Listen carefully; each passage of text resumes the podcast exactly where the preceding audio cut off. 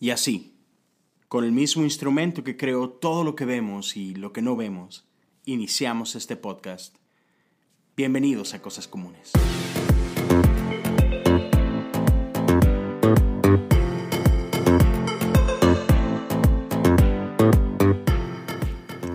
Bienvenidos al episodio número 3 de Cosas Comunes. Me da mucho gusto estar contigo una vez más. Mi nombre es Leo Lozano y de entrada quiero darte gracias por todo el apoyo recibido en los primeros episodios. La verdad es, es, es una alegría el poder escuchar el, feedback de muchos de ustedes. Muchas, muchas gracias. Uh, si a alguien le interesa interactuar un poco más y, y por ahí continuar estas, llevar estas conversaciones de, de solamente escuchar un audio y realmente poder participar e intercambiar opinión, me puedes encontrar en redes sociales como Leo Lozano HOU Ah, la verdad me muevo más en, lo que es Twitter y, e Instagram, así que espero podamos conocernos un poquito más y platicar un poquito más. El día de hoy quiero hablar de un tema que la verdad me gusta mucho, que creo que es muy necesario. Por ahí toqué un poquito la superficie de esto eh, en uno de los podcasts anteriores. Pero mira, voy a comenzar con un par de frases de, de dos personas que admiro mucho. El primero, A.W. Tozer dijo, lo que viene a nuestra mente cuando pensamos sobre Dios es lo más importante sobre nosotros. Frase número dos. C.S. Lewis dijo, lo que Dios piensa sobre nosotros no es solo más importante, sino infinitamente más importante. Órale, está bien loco, ¿no? Las dos frases están buenísimas y creo que incluso podemos pasar mucho tiempo meditando en ellas y rascándole y escarbando y encontrar mucho ahí, ¿no? Pero claramente estas dos personas piensan diferente. Muy diferente, diría yo. Y una vez más, estas son, son dos mentes muy brillantes, muy respetadas para mí. ¿eh? son dos de mis teólogos favoritos. Y otra vez, piensan bien diferente. Y la realidad es que así está en la historia. ¿Sí? Eh, eh, en, este bonito mundo de este de nosotros, de esta creación llamada seres humanos, nos vamos a encontrar con cosas así a lo largo de nuestra vida. Nos vamos a encontrar con gente que piensa de una forma y gente que piensa de una completamente diferente. Y la verdad eso me encanta. El que pensemos diferente me encanta. Lo que me preocupa es cómo reaccionamos ante eso. Y, no creo que sea un problema exclusivo de nuestro tiempo. Creo que a lo largo de la historia eh, es algo que hemos encontrado. Pero bueno, yo vivo en este punto de la historia, ¿no? Y la verdad me preocupa mucho el tipo de interacción que tenemos. Y, de eso quiero hablar el día de hoy. Ah, mira, para, para, dar un ejemplo un poquito más concreto y para, para la gente que que como tú y yo quizá crecimos en este mundo llamado iglesia o incluso si eres un poquito nuevo en este, en este ambiente de iglesia, déjame decirte que hay, hay muchas corrientes en, en el ámbito teológico, doctrinal de, de, de, las iglesias. Y esto no es otra cosa más que nuestra interpretación de Dios, eso es lo que es teología. Y todo mundo tenemos una opinión de Dios, en cierta forma todos somos teólogos. Pero, pero en, grados así como que grandes, mundiales, macro, hay dos corrientes. Y, hay, hay, muchas corrientes, pero hay dos que tienen así como que un enfrentamiento histórico muy, muy interesante. Y esto es el arminianismo contra el calvinismo. ¿okay? Déjame platicarte un poquito de esos dos. Ah, si no tienes idea de qué son, la corriente calvinista, hay muchas iglesias que hoy, digamos, que se alinean mucho con, con ese tipo de, doctrina. iglesias bautistas, por ejemplo, e, es un caso muy, muy común, iglesias reformadas. Eh, del lado de los arminianos, ah, tenemos iglesias metodistas, pentecostales, asambleas y, y, algunas otras. Otra vez, no son las únicas dos corrientes, pero son dos corrientes bastante populares. Y inició por allá del siglo XVII una lucha entre ellos, iniciado pues por sus fundadores, Juan Calvino por un lado y Jacobo Arminio por el otro. Y este la realidad es que ellos diferían sobre todo en un aspecto de, de, doctrina que se llama soteriología, que no es otra cosa más que el estudio de la salvación. ¿Okay? Y la verdad es que ellos de plano no se ponían de acuerdo en, en cómo es que participamos de la salvación. ¿no? Ah, tienen cada uno de ellos algo llamado los cinco puntos del calvinismo, los cinco puntos del arminismo. Y mira, es, es un tema grandísimo.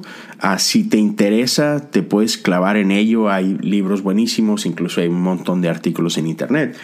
Pero ah, básicamente uno de ellos, eh, la, gente que, está más del lado arminiano, tiene, inicia, por así decirlo, con esta premisa de que el hombre es inherentemente bueno contra la corriente calvinista que dice que el hombre es inherentemente malo, ¿no? Y difieren en algunas cosas como libre albedrío contra depravación total, elección condicional contra incondicional, gracia resistible, gracia irresistible. Y, te puedes extender en ello, ¿no? Y no me quiero meter en esa telaraña teológica que, que está padre, pero la verdad no nos va a llevar a, gran cosa y, y, requiere muchísimo tiempo.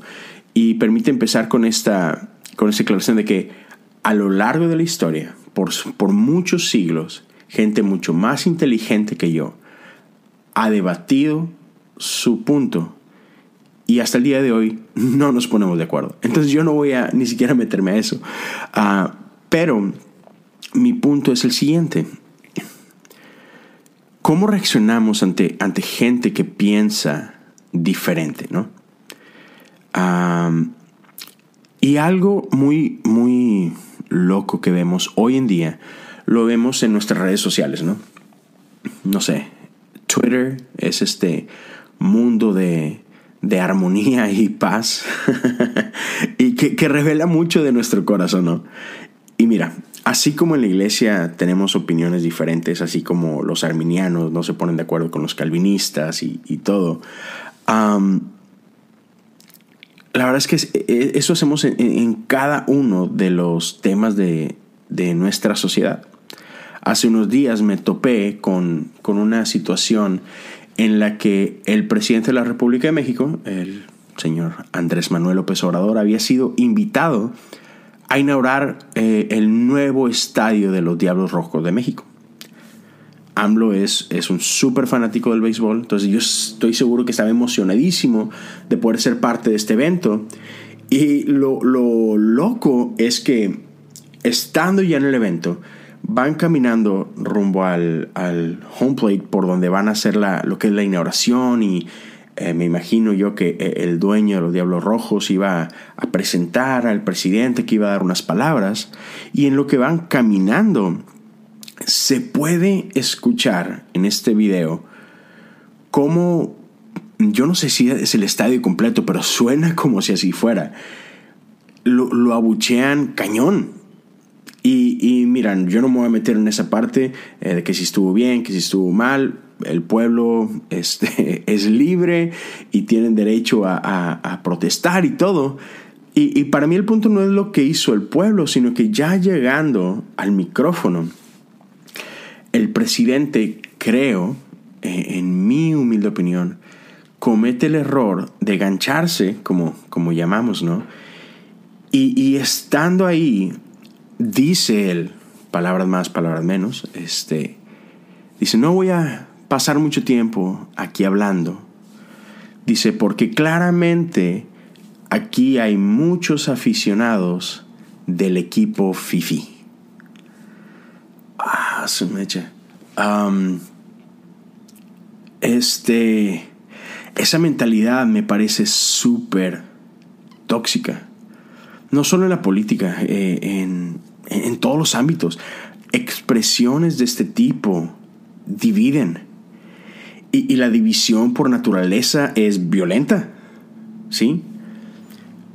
Y mi pregunta es, ¿por qué no podemos respetar nuestras diferencias. Dios nos llama a la unidad, pero hemos perdido de vista que unidad no significa uniformidad. Y, sobre todo que tener diferencias no debería invitarnos a agredir a nadie. ¿Sí? Este, otra vez, este caso fue un caso que vi en la política, pero como mencionaba anteriormente, en el lado de la iglesia, igual. Este, calvinistas, arminianos y, cualquier otra expresión de ideología alrededor de la iglesia, se vale pensar diferente. ¿sí? Algo que creo que es bien importante es que nos falta un montón de humildad. Uh, en general, como personas, pero, pero hablando específicamente de la iglesia, nos falta un chorro de humildad. Yo la verdad no tengo el valor de decir o de creer que, que he entendido a Dios. Y, y, y si soy bien sincero, por muchos años sí lo pensaba. E, este tema es algo que ha resonado tanto en mi cabeza porque por muchos años yo fui culpable de esto de lo que estoy hablando el día de hoy. Por muchos años yo fui una persona súper insensible, uh, me encantaba pelear, debatir, discutir, llámale como quieras, pero valoraba más ganar un argumento que la persona que tenía enfrente. Y, y hoy, viendo hacia atrás, la verdad eso me, me rompe el corazón. Y quiero aprovechar ese espacio este, digo, sin decir nombres o como dice un sin decir marcas, pero, pero si en algún momento tú y yo hemos cruzado caminos y yo te llegué a, a ofender o a maltratar eh, en una discusión, discúlpame, discúlpame, en, verdad trato de recordar ciertas cosas y digo, wow, ¿qué estaba haciendo? E, es increíble cómo muchas veces como persona valoramos más nuestras ideas que a nuestra gente. Y eso es bien peligroso. Otra vez, yo, yo cometí ese error por muchos años y espero hoy eh, estar en otro punto, uh, espero hoy ser un poco diferente, pero debo reconocer que está en mi naturaleza, es el, siempre que escucho algo así como que medio, medio, este, como que en extremos o, o algo medio polémico, así que, ah, me encanta, así como que todo en mí me grita, sí, dale, Péleate Y, la verdad tengo que, ejercer dominio propio y decir, eh, creo que no conviene. Este, pero, una vez más, el pensar diferente se me hace súper chido. Y creo que un error bien grande es cuando pensamos que nosotros ya tenemos así como que claro cómo es Dios, cómo funciona Dios. Porque si pudiéramos con nuestra capacidad pretender entender a Dios qué chiquito es nuestro Dios entonces. ¿Sí?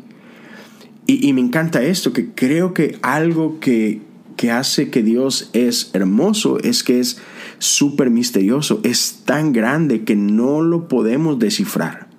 Así que, eh, otra vez, regresando a este tema de iglesia, uh, wow, eh, ¿tenemos libre albedrío o, no? Eh, ¿Somos predestinados o fuimos electos? Este, ¿La gracia de Dios es resistible o es irresistible? Así como que, híjole, no sé, pues, sí, ¿no? A todas, las dos, este, o sea, ¿por qué creemos que no? Es que Dios es así y, a Dios lo puedo meter en esta pequeña cajita y ya lo entendí y mira, esta es la fórmula y dale por aquí y de aquí no te salgas y si te atreves a salirte de esta caja eres un tonto. Y nos creemos con el derecho de insultar a otros, de retar a otros, de, de decirles, estás mal y tu visión de Dios es incorrecta.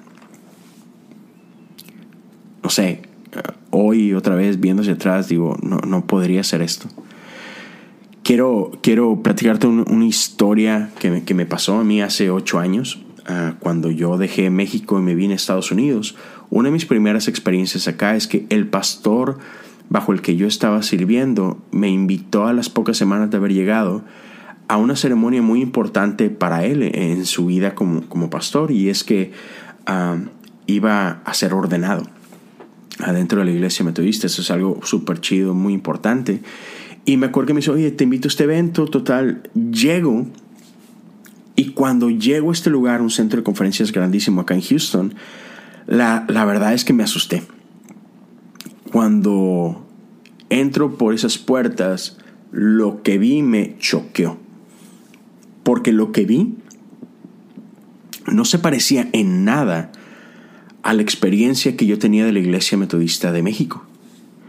Al contrario, lo que yo vi en ese lugar, eh, a mis ojos, por, justo por los rituales en los que estaban participando cuando yo entro, la verdad me parecía todo menos cristiano en, en mi pequeña cabecita, ¿no? Y más bien parecía católico. Y déjame empezar con esto, para todos mis amigos católicos que me pueden escuchar discúlpeme, yo tenía un concepto bien equivocado de, de, ustedes, de, de, su iglesia. Yo crecí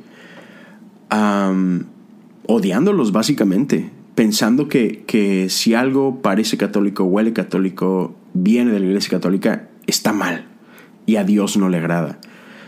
No puedo explicarlo de otra forma más que, eh, chavos, es ignorancia. hoy no pienso así, lo puedo decir claramente, pero creciendo, esto fue lo que se me inculcó a mí. Entonces llego y vi varias cosas que tenían así como que ese... Me recordaron la iglesia católica y yo quería salir corriendo de ahí. Y recuerdo que en ese momento me dije a mí mismo, tienes dos opciones. O te das la media vuelta y no vuelves más. O te esperas un poco y haces preguntas con la intención de aprender. Y gracias a Dios escogí esto segundo y puedo decir que ocho años después hay muchísimas cosas que sigo aprendiendo y me encanta. Ocho años después sigo descubriendo cosas de, de la historia de la iglesia, cosas que por los prejuicios con los que yo crecí fui robado y me perdía de tanto. Y hoy por hoy puedo decir, wow, es que Dios es tan grande. Dios es tan misterioso y hay tanta belleza en ese misterio. Me encanta. Me encanta que, que, que no puedo entender a Dios. Puedo intentarlo y puedo explorar, pero, pero ahí hay belleza, en ese, en ese caminar, en ese crecer. Y quiero este, terminar con, con esto que dijo Jesús. Lo puedes encontrar en Marcos 12, 30 y 31. Y en una ocasión estaban cuestionando a Jesús y le dicen cuál es el mayor de los mandamientos. Y este, esto es como Jesús responde. Ama al Señor tu Dios con todo tu corazón, con toda tu alma, con toda tu mente y con todas tus fuerzas. El segundo es igualmente importante. Ama a tu prójimo como a ti mismo. Ningún otro mandamiento es más importante que estos. Deja que eso ahí resuene en tu, en tu corazón un poquito. Vivimos en una cultura donde no hay equilibrio. O estás conmigo o estás contra mí. O piensas como yo o no podemos convivir. Y, y si como sociedad en general esto no me parece sano, como iglesia mucho menos. Me parece tan, tan triste que entre quienes nos llamamos seguidores de Jesús no sepamos amarnos. Amigos, se vale pensar diferente. La próxima vez que te topes con alguien que, que piensa diferente a ti, ya sea en persona o en redes sociales, platica. Métete en esa conversación, pero quiero invitarte a esto. Métete a esa conversación no con la intención de quererlos convencer a ellos de tus puntos, sino entra esa conversación con humildad y dispuesto a aprender sobre ellos. Entra en una conversación dispuesto a construir puentes. Y, usando las palabras de Jesús, entendamos que básicamente si amamos a Dios, vas a amar a la gente. Y si amas a la gente, estás amando a Dios. Y ningún otro mandamiento es más importante. Gracias por tu tiempo. Nos escuchamos muy pronto. Hasta luego.